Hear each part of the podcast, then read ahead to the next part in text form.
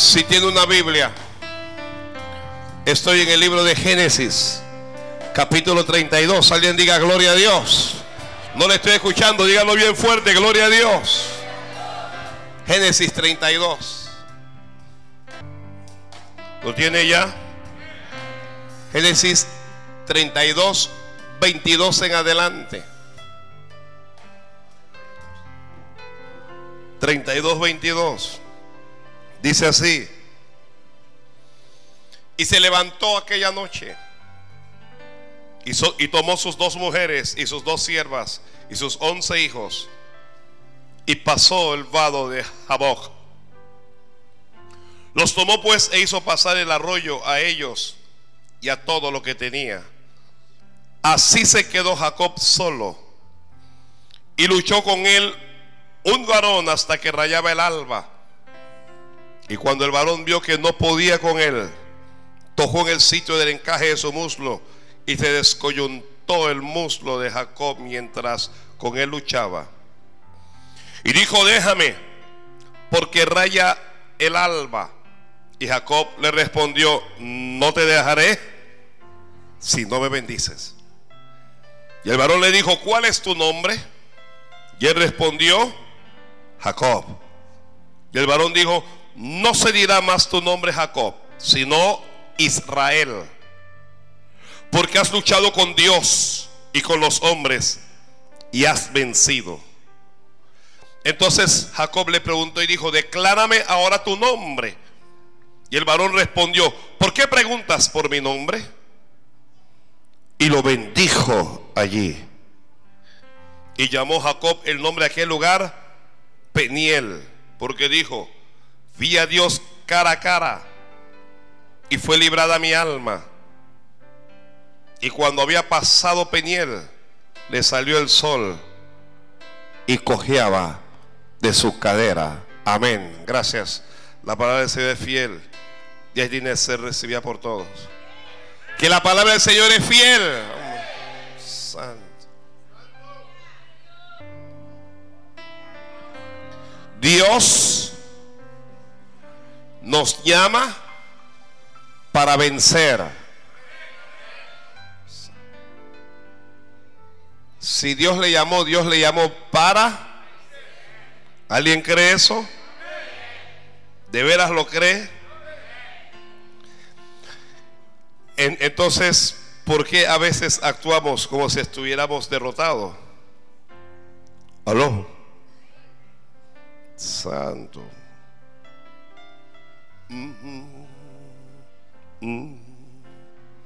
¿Para qué Dios nos llama?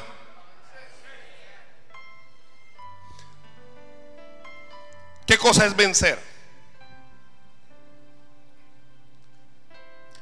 Vencer es derrotar o rendir al enemigo, al competidor o adversario. Vencer es aventajar o superar en algún aspecto, en algún aspecto, perdón, a los demás. Vencer es ganar.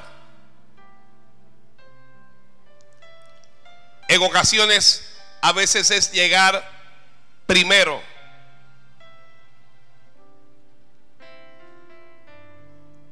Vencer es no perder. ¿Escuchó eso? Ahora le voy a adelantar esto. En Cristo Jesús, para vencer, hay que perder primero. Ay, Dios mío. ¿Escuchó eso? En Cristo Jesús, para vencer, hay que perder primero. El vencer depende de varios factores. El primer factor que nosotros necesitamos para vencer es Dios. Sin Dios no somos nada. Y apartados de Dios, nada podemos hacer. A veces nos parece que nosotros somos muy brillantes, muy inteligentes, muy fuertes. Pero dice la Biblia que no hay nada que le fuere dado al hombre que no venga de lo alto, que no venga de Dios. El segundo factor que nosotros necesitamos para vencer es el del desarrollo. En ocasiones usted no ha vencido, no porque no nació para vencer, sino porque aún no se ha desarrollado. Un niño de 10 años difícilmente vencerá a un hombre de 20, de 30, de 40 años. Porque al niño le falta desarrollo. Señora, ayúdanos a crecer, a desarrollarnos. Otro factor importante para vencer es la preparación. Y esta preparación bien puede ser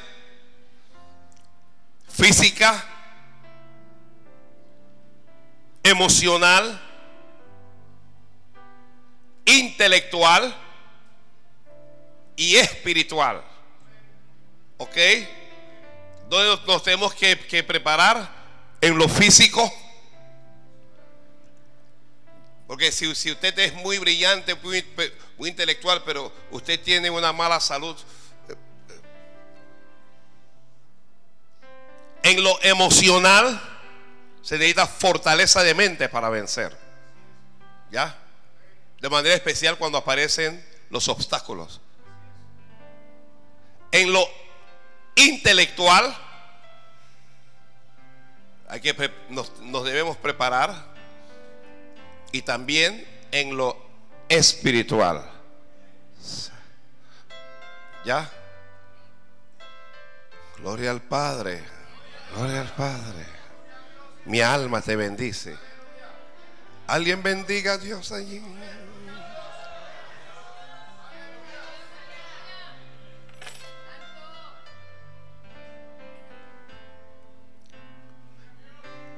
Que Dios creó al hombre, y cuando digo hombre me refiero a los dos géneros, al hombre y a la mujer.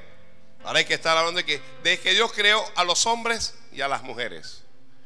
Cuando dice em, em, ellos y ellas, nosotros y nosotras. Desde que Dios creó al hombre, y ahí van, van los dos, hombre y mujer. Dios los creó con la capacidad para vencer. Observe que el hombre lo que tiene es la capacidad para vencer, pero eso va a depender del individuo. Un factor importantísimo que no les he mencionado, pues es el de la fe. Porque sin fe es imposible agradar a Dios. El que tiene fe diga, Santo Yo voy a vencer porque tengo fe en Dios. ¿Alguien tiene fe? Entonces usted va a vencer ese problema. Usted va a vencer esa dificultad. Usted va a vencer esa adversidad. Usted va a vencer esa tormenta. Usted va a vencer ese gigante. Usted va a vencer. Santo Padre. Gloria a Dios. Gloria a Dios. Gloria a Dios. La gente no sabe esta gente porque dice tanto aleluya. Bueno, es que a Dios hay que alabarle. Uno va donde un mundano y, habla diez palabras obscenas. Nosotros no, hablamos palabras obscenas, decimos gloria a Dios, aleluya, benditos. Santo Padre.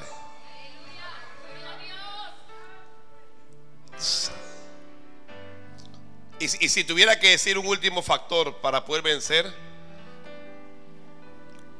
hablaría del estado de ánimo. El estado de ánimo es muy importante aún para vencer la enfermedad, el estado de ánimo es, es demasiado importante.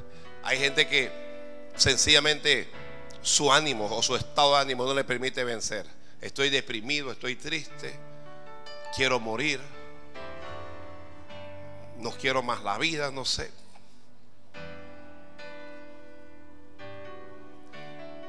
Aquí nos encontramos con Jacob. Jacob ha tenido una vida difícil. No quiero irme al principio de la vida de Jacob. Jacob salió sin nada de la casa de su padre. Salió con las manos vacías. Pero salió bajo condición de bendición. A veces no tenemos nada. No tenemos dinero, no tenemos casa, no tenemos nada. Pero estamos bajo condición de bendición. ¿Alguien entiende eso? Así que aunque él no tenía nada, él lo que tenía era la bendición del Padre. Su Padre le había bendecido. Y Dios iba a respaldar esa bendición. Así que bueno, llegó en donde este hombre, Jetro, que luego se convertiría en su suegro, y la mayoría de los que están aquí conocen la historia. Cómo Jetro pretendió abusar de él, cómo él tuvo que trabajar. Factores para, para vencer. Tenemos que esforzarnos. No va a vencer quien no se esfuerce. Dios le dijo a Josué, esfuérzate y sé valiente. Hermano, hermana, que se esfuerce.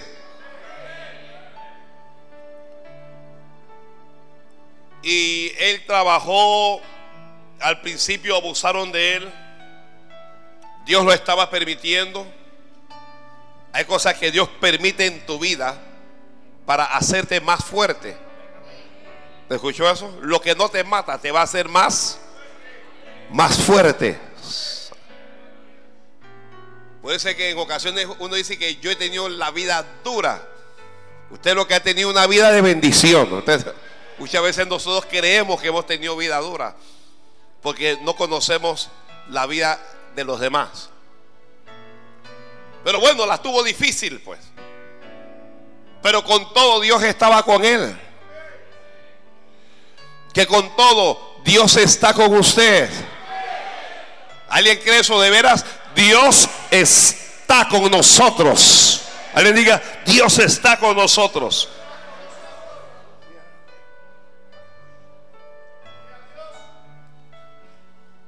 Y Dios comenzó a bendecirlo. No, no, tenía familia, pero Dios le dio familia. No tenía bienes, pero Dios le dio bienes. Dios le dio animales, ovejas, vacas, camellos.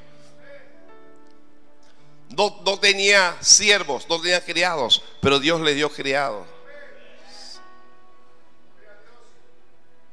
No tenía nada, pero Dios comenzó a darle.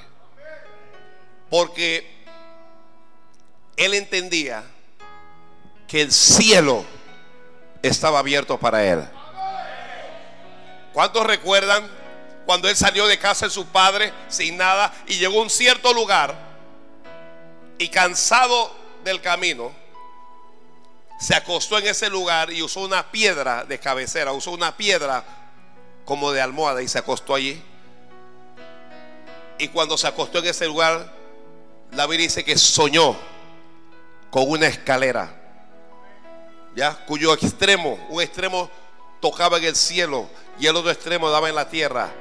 Y dice la Biblia, y ángeles de Dios que subían y descendían por ella. Y sobre lo alto de la escalera había una voz. Y la voz le dijo, yo soy Jehová. Como le dijo la, la voz. Yo soy Jehová, el Dios de tu padre Abraham y el Dios de Isaac. Y Dios le dijo, la tierra en que estás acostado, te la voy a dar a ti y a tu descendencia para siempre. Dios le dijo más. Dios le dijo, será tu descendencia como las estrellas del cielo. ¿Cómo es que va a ser tu descendencia?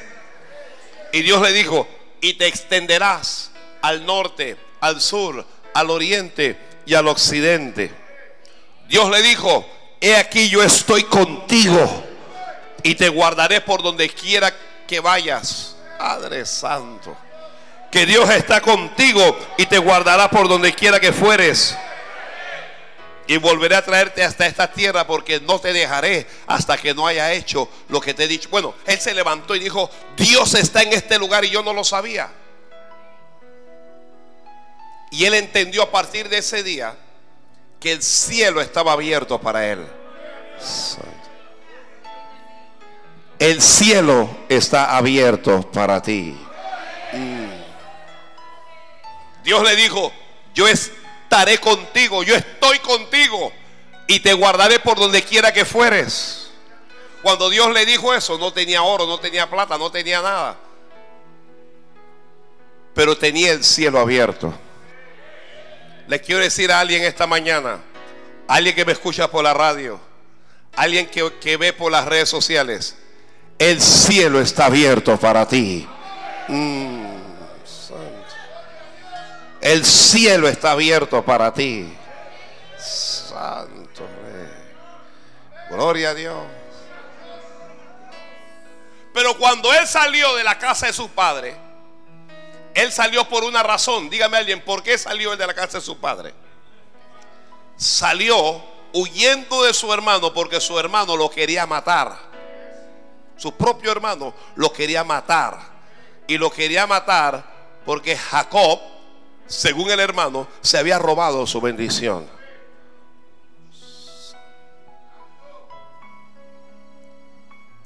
Así es que él comienza a avanzar, él comienza a crecer, usted comenzará a crecer. Ay, Dios mío, ay, Dios mío. Oh, oh, oh,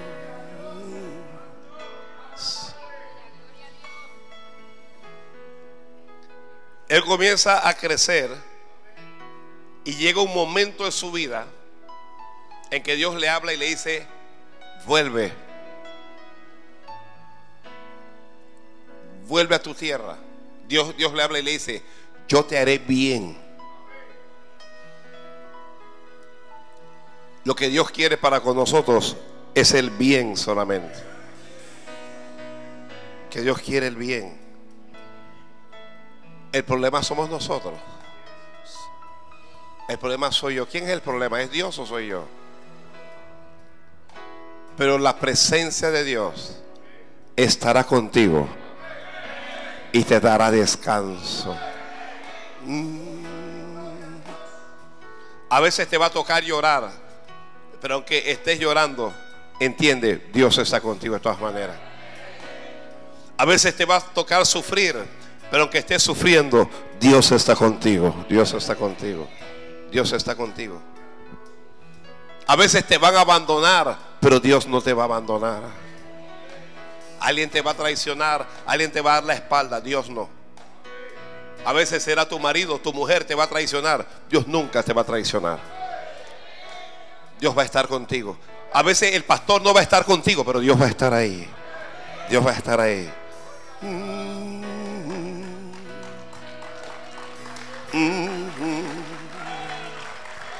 Para ti.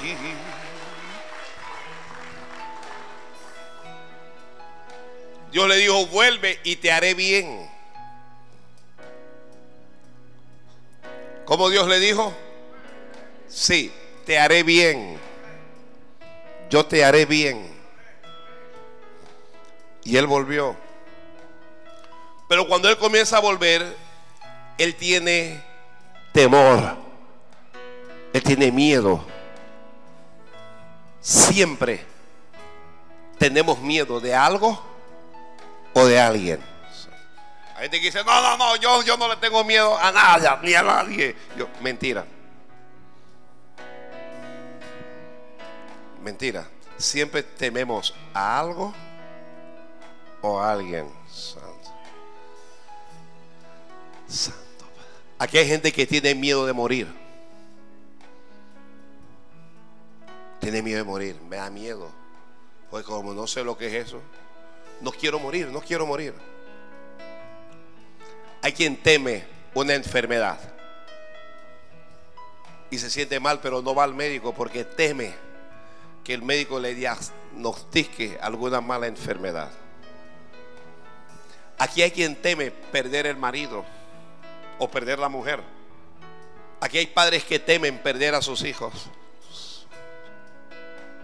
Temores.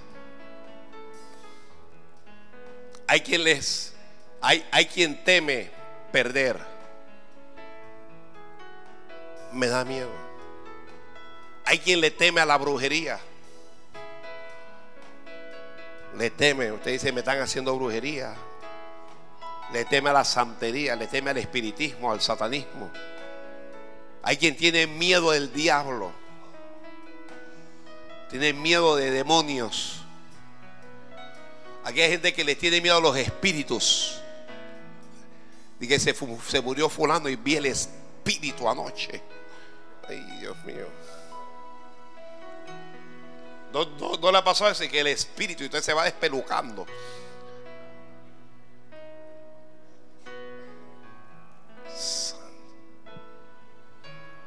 ¿A qué más le, le, tememos? Hay quien teme que le roben su carro, que se lo choquen. He aprendido que cuando tememos a cosas que nos pueden pasar, eventualmente esas cosas nos alcanzan. El que teme perder un hijo, eventualmente lo pierde. El que teme a una enfermedad, eventualmente se enferma. El que tiene temor de que lo despidan, eventualmente lo despiden.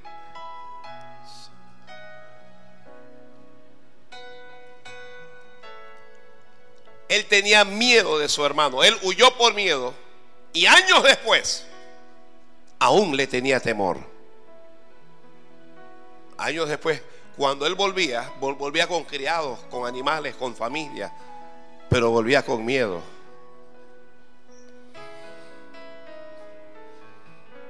Me gusta lo que hizo. La Biblia dice que él cuando le avisaron, porque él envió mensajes, dígale a mi hermano que voy para allá. El hermano iba a encontrarse con él, pero el hermano iba con 400 hombres. Y cuando le dijeron, tu hermano viene con 400 hombres, le dio, hermano. Uno dice, ay Dios mío, 400 hombres, tengo miedo. A veces tú temes de cosas que solo te van a bendecir el hermano no lo odiaba. Ya el hermano no tenía rencor en su corazón. El hermano lo quería ver, lo quería abrazar. Pero cuando él escuchó que el hermano iba con 400 hombres, le dio miedo. Santo. Dividió el campamento, dijo, vamos a separarnos entre dos. Si mi hermano ataca a uno, por lo menos el otro se, se, se salva. Pero me gusta que oró. ¿Qué hizo él? Mire, si queremos vencer en Dios, tenemos que aprender este principio, el de la oración.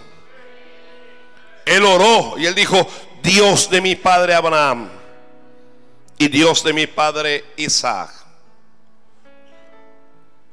Jehová que me dijiste, vuélvete a tu tierra y a tu parentela y yo te haré bien y le dijo Dios, menor soy que todas las misericordias y que toda la verdad que has usado para con tu siervo, pues con mi callado pasé este Jordán y ahora estoy sobre dos campamentos. Y le pidió a Dios, líbrame ahora de la mano de mi hermano, de la mano de Saúl, porque le temo. Me, encanta que fue honesto con Dios. Le dijo, le tengo miedo. Ay, Dios mío. Yo le tengo miedo a mi hermano, le temo. No venga acaso y me hiera la madre con los hijos. Y tú has dicho y, le repite a Dios, yo te haré bien y a tu descendencia será como la arena del mar que no se puede contar por la multitud. Y se quedó allí. Y se quedó allí. Tu presencia es el cielo para mí.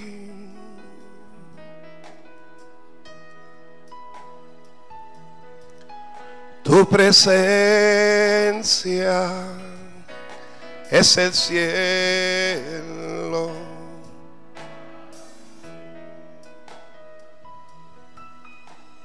La Biblia dice, se quedó allí solo. ¿Cómo se quedó? Solo. Santo Dios. Para vencer, para vencer en Dios, es necesario caminar con Dios solo. A veces no has vencido porque hay alguien de tu lado. A veces no has vencido porque hay alguien que está allí y Dios está esperando que estés solo. Hay hijos que no han vencido porque los padres están encima. Y los padres quieren hacer las veces de Dios y quieren resolverle al hijo. Y, quieren. Y Dios quiere que el hijo o la hija esté solo. Pero el papá, la mamá, sin saberlo, está estorbando la obra de Dios en su hijo. Mm. Santo Dios. Esto como que no le gustó a alguien. Me pongo a cantar.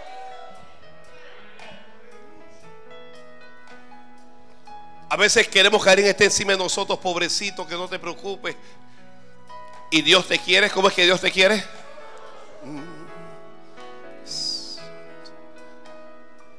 Él va a vencer, aunque Él no lo sabe. Como usted no lo sabe, aunque usted va a vencer. Mire, yo le hablo, yo solo hablo. ¿Qué soy yo al final del camino? Solo un mensajero de Dios. Usted no lo sabe, pero va a vencer. Así es que él se quedó solo.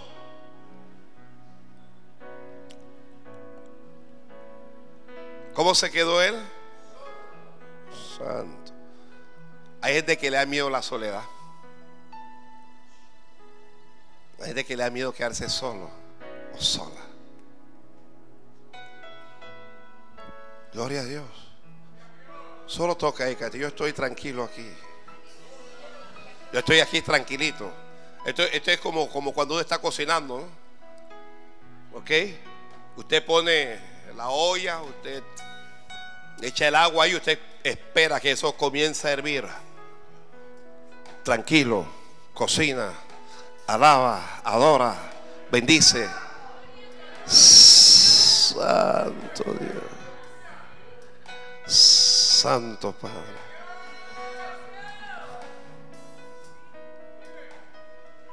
Gloria a Dios. Vamos. Tesoro de mi alma y corazón. Me das tu gracia aunque débil soy.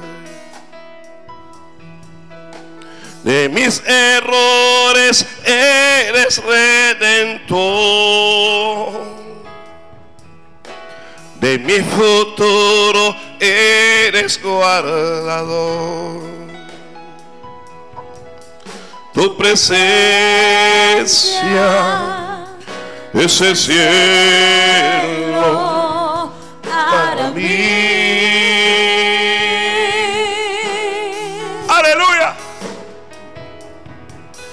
Tu presencia es el cielo para mí.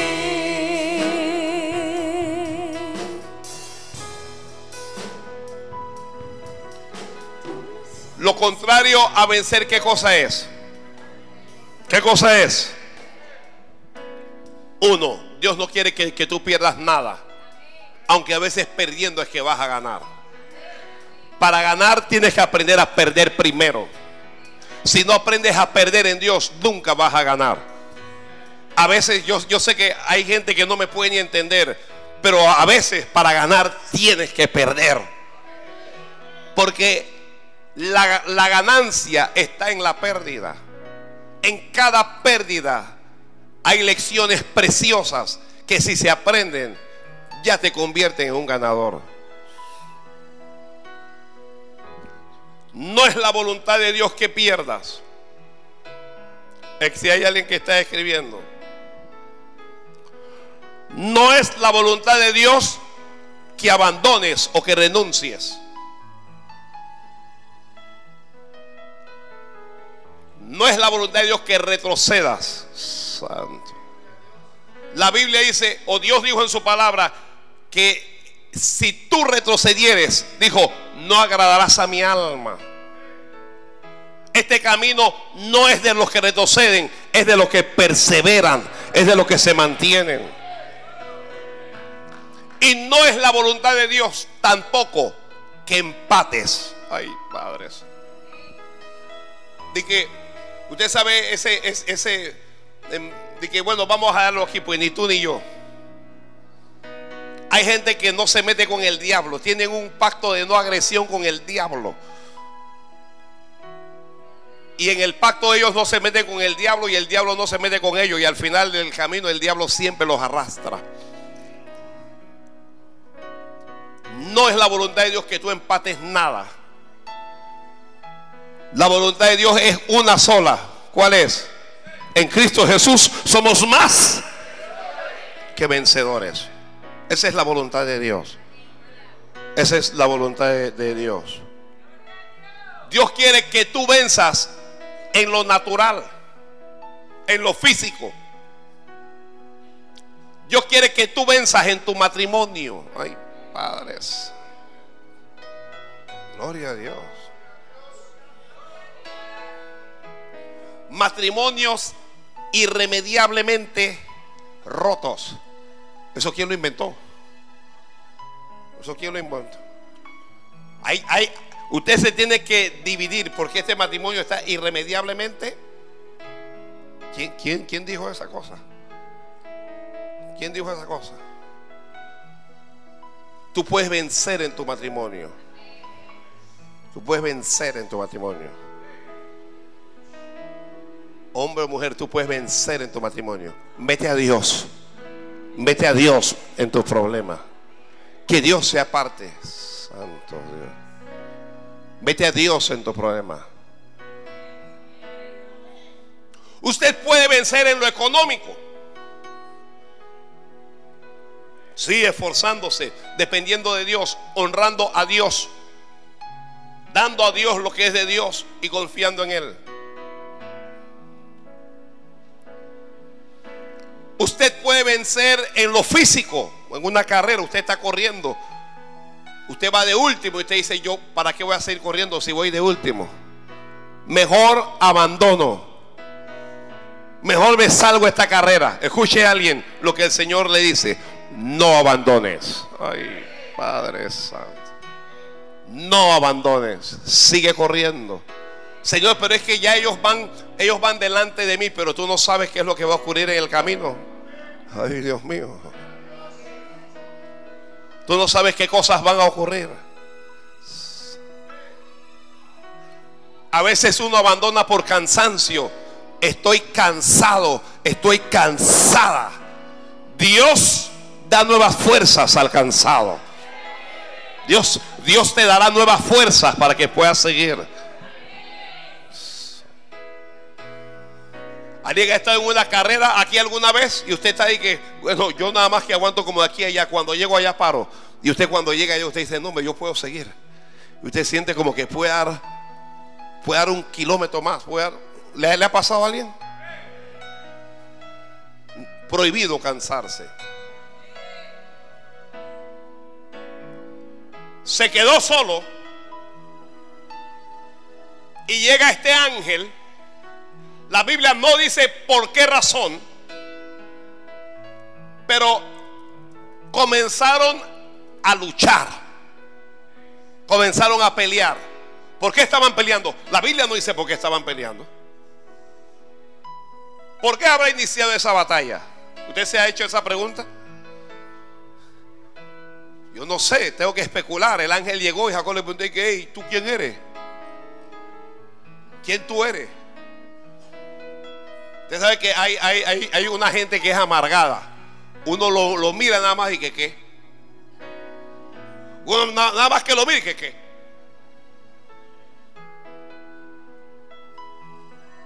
Y si se encuentra con otro amargado, sabe que qué, qué.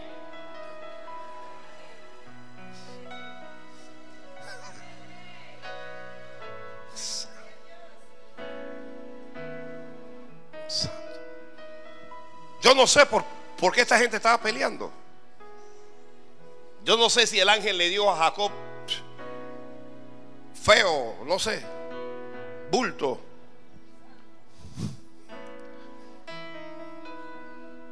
Si el ángel llegó y, y le pegó, no sé, pero comenzaron a pelear. Cuando Jacob está luchando con el ángel, Jacob sabe una sola cosa. ¿Qué es lo que Jacob sabe? Yo no puedo perder esta pelea. Santo Padre. Alguien levante la mano y diga, yo no puedo perder en esta batalla. Yo no puedo perder. Tú no puedes perder, hombre. Tú no puedes perder. Santo Dios. Esta es una batalla en donde solo se es permitido ganar en la batalla de la fe, usted no puede perder. Usted tiene que ganar de todas maneras. Santo Rey, gloria a Dios. ¿Me está escuchando alguien en la cárcel? Tal vez alguien me oye en el oncológico o en algún hospital privado. Prohibido perder, hay que luchar. No va a ser fácil. No va a ser fácil. Pero usted puede. Alguien diga conmigo, yo puedo. Todo, vamos, dígalo. Todo lo puedo en Cristo que me fortalece. Amén, gloria a Dios, gloria a Dios, gloria a Dios. No, si se lo va a dar, déselo fuerte. Gloria a Dios, alguien diga gloria a Dios.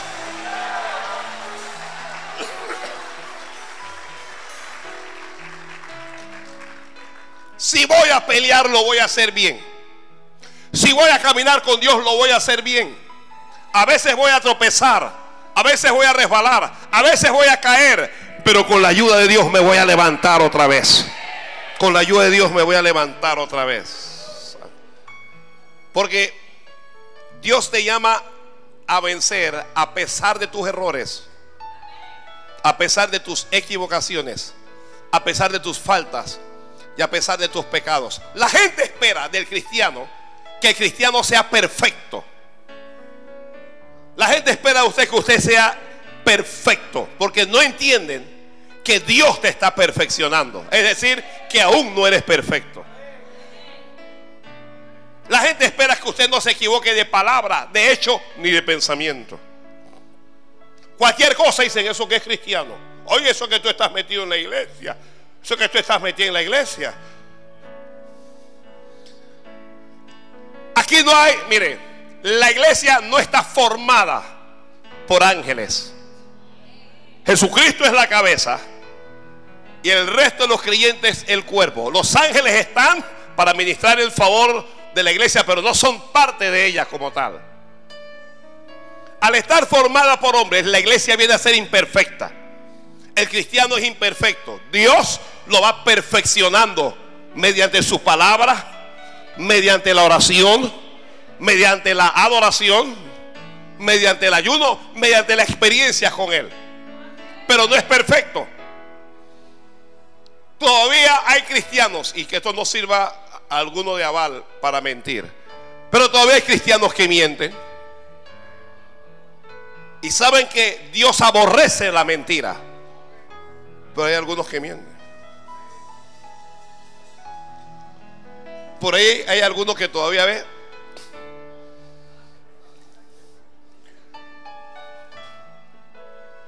Usted sabe que ahora, cuando llegan fiestas de Navidad y de cuestiones, hay cristianos que ven. Dije, Señor,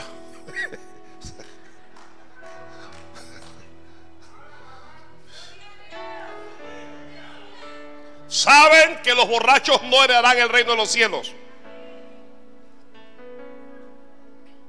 Hay cristianos que murmuran. Hay cristianos que le gustan las cosas del mundo. Dios los va perfeccionando. Dios los va perfeccionando. Dios te está perfeccionando. Amén. Ay, Padre Santo. Ay, Dios mío, ay, Dios mío, ay, Dios mío. Gloria a Dios, gloria a Dios, gloria a Dios.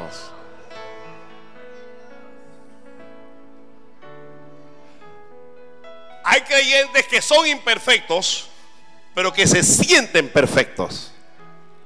Hay creyentes que se sienten mejores que los demás. Caminan tan derechos, tan rectos. Pero bueno, hay uno solo. La Biblia dice, no hay bueno ni siquiera uno. Ni uno es bueno. No hay un solo hombre bueno. ¿Me está escuchando alguien? Usted no es bueno. Yo no soy bueno. Ningún pastor es bueno.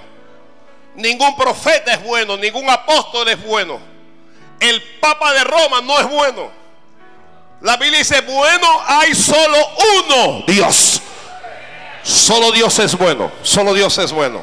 Santo Rey. Solo Dios es bueno. En todos nosotros hay maldad. Aquí estamos por la misericordia de Dios. Aquí no estamos porque somos mejores que nadie. Aquí estamos por la misericordia de Dios. Alguien me dijo amén a eso, ¿verdad?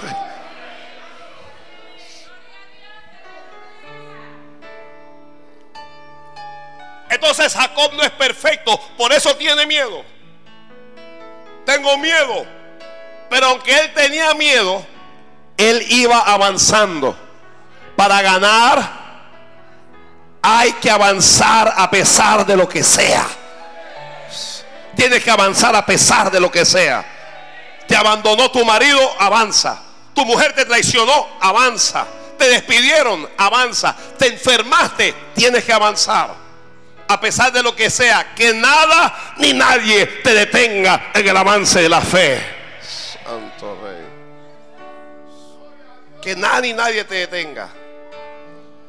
Te golpearon, te lastimaron, te hirieron. Levántate y avanza. Avanza, sigue. No te puedes detener, Santo Dios. Cristianos que se deprimen. Yo escribí hace poco y lo subí en redes sociales, no sé si escribí o grabé realmente, hablé sobre la depresión. Y mi idea, fue una grabación, y mi idea era que el creyente entendiera que detrás de lo que la ciencia llama enfermedad, había realmente espíritus. Son espíritus. Esa depresión no es otra cosa que un espíritu del infierno que viene y atrapa a una persona y que la lleva a una condición emocional paupérrima. La convence de que no es bueno vivir. Y la persona se comienza a convencer, voy a insistir en ese término, en que debe morir. En algún momento va a escuchar una cosa como, ¿para qué vas a seguir con la vida? Mejor mátate mejor despídete. Y yo decía en esa grabación que algunos cristianos que tenían malas doctrinas, falsas doctrinas, como la doctrina de que una vez salvo, siempre salvo. Hay una doctrina por ahí que dice que si ya tú le entregaste tu corazón a Jesús y te salvaste, no hay nada que tú puedas hacer en este planeta que evite la salvación. No importa lo que tú hagas. ¿ok? Embriágate, drogate, em, tenga las mujeres que quiera, haga lo que usted quiera que no se puede perder. Esa es una doctrina del infierno. Para convencer a la gente de que si ellos se matan, se van para el cielo. Y decía yo en esa grabación que no hay cielo para los que se suicidan. Que no hay salvación para los que se suicidan. No lo hay. Y que no podemos seguir engañando a la gente para hacerle bien, porque cuando uno ve a una esposa, un hijo que está llorando por un padre que se suicidó, a veces uno quiere consolarlo y para consolarlo uno dice, no te preocupes, está en el cielo, pero eso es mentira. Y ese consuelo no es bueno porque al pasar del año el hijo repite el mismo error, con las mismas consecuencias. Entonces, a mí me escribieron hasta cristianos diciéndome, pastor, usted lo que no entiende es que eso es una enfermedad clínicamente probada. Que hasta la OMC, decían ellos, no lo sé, hasta la OMC ya ha aceptado, la Organización Mundial de la Salud, ya ha aceptado que eso es una enfermedad, que eso, eso no es...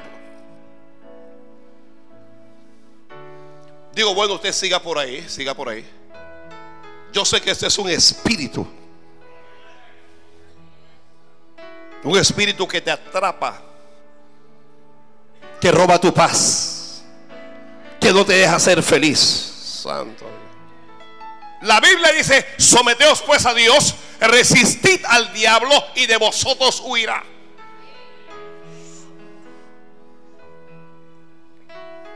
No creo que ningún cristiano o cristiana deba vivir bajo condición de depresión. No lo creo. Si usted tiene a Jesús en su corazón, usted tiene razones para por lo menos tener paz. Digamos que usted no está feliz, pero Jesucristo dijo, la paz os dejo, mi paz os doy. Yo no la doy como este mundo la da. Digo, no se turbe vuestro corazón. Jesús dijo, no se turbe vuestro corazón, ni tenga miedo. Y si tú tienes a Jesús, aun cuando no seas feliz, al menos debes tener paz. Alguien reciba la paz de Dios en esta hora. Santo. Alguien reciba la paz de Dios en esto. Porque hay veces que sencillamente uno no es feliz. ¿Quién es feliz perdiendo un hijo? Se le murió un hijo, una hija. ¿Quién va a ser feliz con esa cosa? ¿Quién es feliz cuando lo despiden de un empleo y se me acaban de despedir? Tengo una felicidad, una alegría. Le digo, eso no pasa. ¿Quién es feliz cuando su esposa o su esposo lo traiciona? ¿Quién es feliz cuando se enferma? Entonces, ese término felicidad es algo relativo. La verdad es que esa palabra ni siquiera aparece en la Biblia. Pero usted puede vivir con paz. El salmista decía, en paz me acostaré. ¿Cómo es que se iba a acostar? En paz. Y así mismo dormiré. ¿Cómo es que iba a dormir? En paz. Porque solo tú, Jehová, me has sustentado. Cuando, cuando tú tienes a Dios, tú, tú te duermes en paz. Ya en el día tuve mil problemas, pero cuando voy a dormir tengo, tengo paz. No tengo que estar tragando pastillas para dormir, que no puedo dormir, que no puedo dormir. Yo siempre que, que, yo, no, yo, nunca entendió lo que no pueden dormir. No, tú, tú no puedes dormir. Necesitas pastillas, te la voy a dar. Arrodíllate y comienza a orar. Te, garantizo que el diablo te va a dormir para que no sigas orando.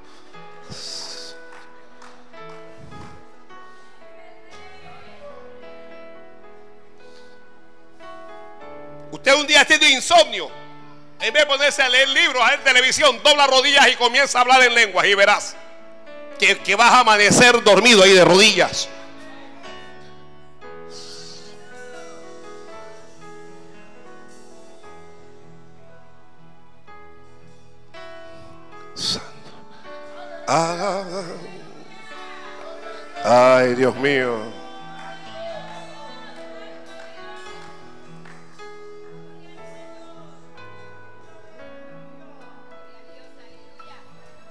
Alguien dígale, Señor Jesús, recibo tu paz.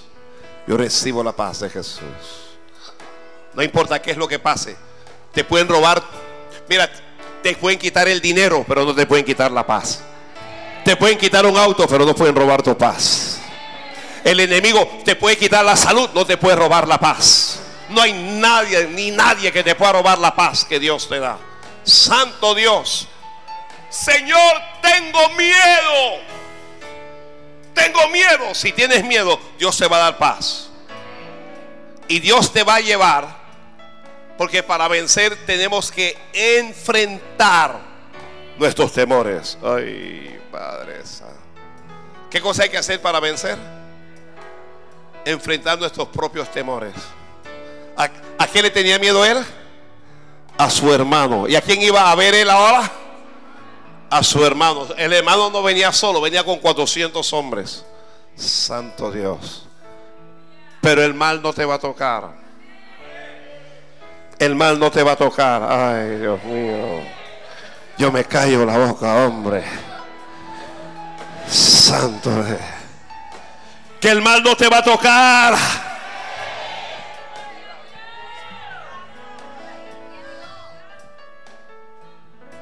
Así que él está solo ahora, el ángel bajó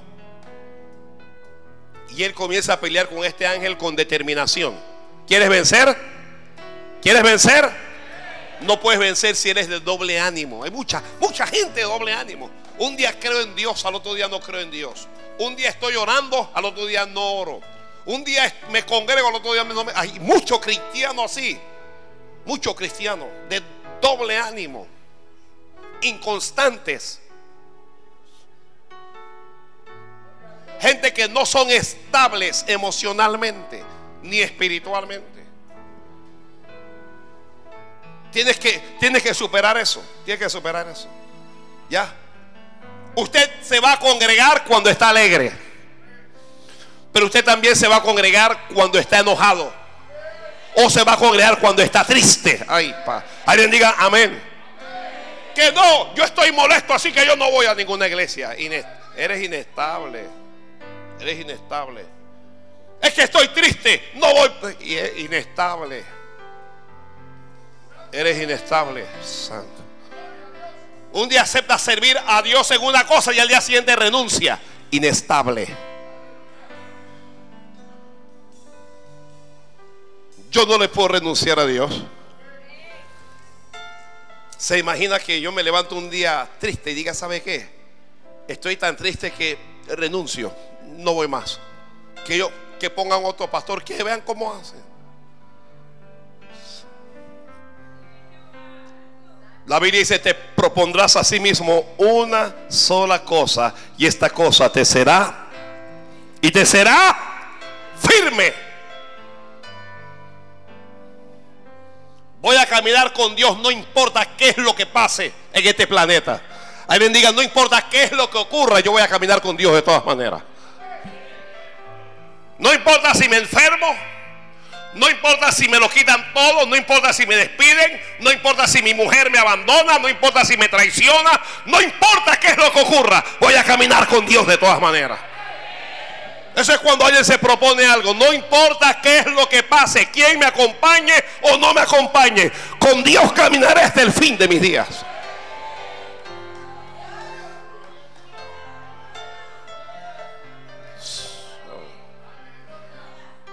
Gloria a Dios. Eso es cuando tú te propones algo. A veces voy a llorar, sí, voy a llorar. Voy a sufrir, pero no me voy a soltar de Dios. Lo voy a agarrar. Santo Dios. Ya decídete de una buena vez. Uno no puede estar como, como las olas del mar que, que entran y que salen. Santo. Es que estoy deprimido, es que estoy down. Hermano, ¿usted cómo está? De que, de que estoy con la depre. Eso. Estoy, estoy con la depre. Estoy depressed. Estoy depressed. ¿Por qué los cristianos antes no se deprimían? Escuche esto. Nos han enseñado a deprimirnos. ¿Qué locura está diciendo ese hombre? Nos enseñaron a deprimirnos. Si antes la gente estaba deprimida, al menos no sabía que estaba deprimido. Eso es como, como el asunto ese del bullying. Los muchachos van al colegio y si otro niño le molesta, ay, le están haciendo bullying. Y como le están haciendo bullying, el otro niño se quiere matar, se quiere volver loco. Oiga, bullying ha existido toda la vida. Se burlaron de nosotros en la escuela. Uno iba al colegio y si usted era negro, los muchachos te gritaban negro, chombo, bembón, lo que sea. Y nadie se mató, nadie se mató. Si había un muchacho afeminado, le llamaban florecita, mariposón.